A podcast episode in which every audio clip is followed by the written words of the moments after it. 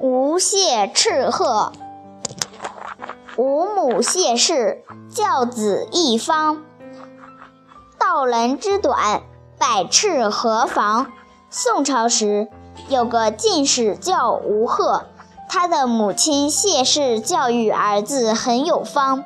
每遇儿子和客人讲话的时候，谢氏尝试站在屏风后面听他们说的内容。有一天，吴鹤偶然对客人谈起别人的短处，他母亲听了很生气。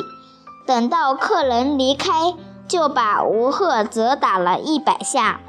有个亲戚去劝谢氏说：“谈论人家的长短，这也是读书人通常的毛病，有什么大不了的过失？你要把他打到这个样子呢？”谢氏叹了口气说：“我听说爱护女儿的人，一定选择说话很谨慎的读书人来做女婿。我只有一个儿子，要使他明白一命之理。现在他说话这样不谨慎，就是忘了母亲了。这个样子哪里是处世长久的道理呢？”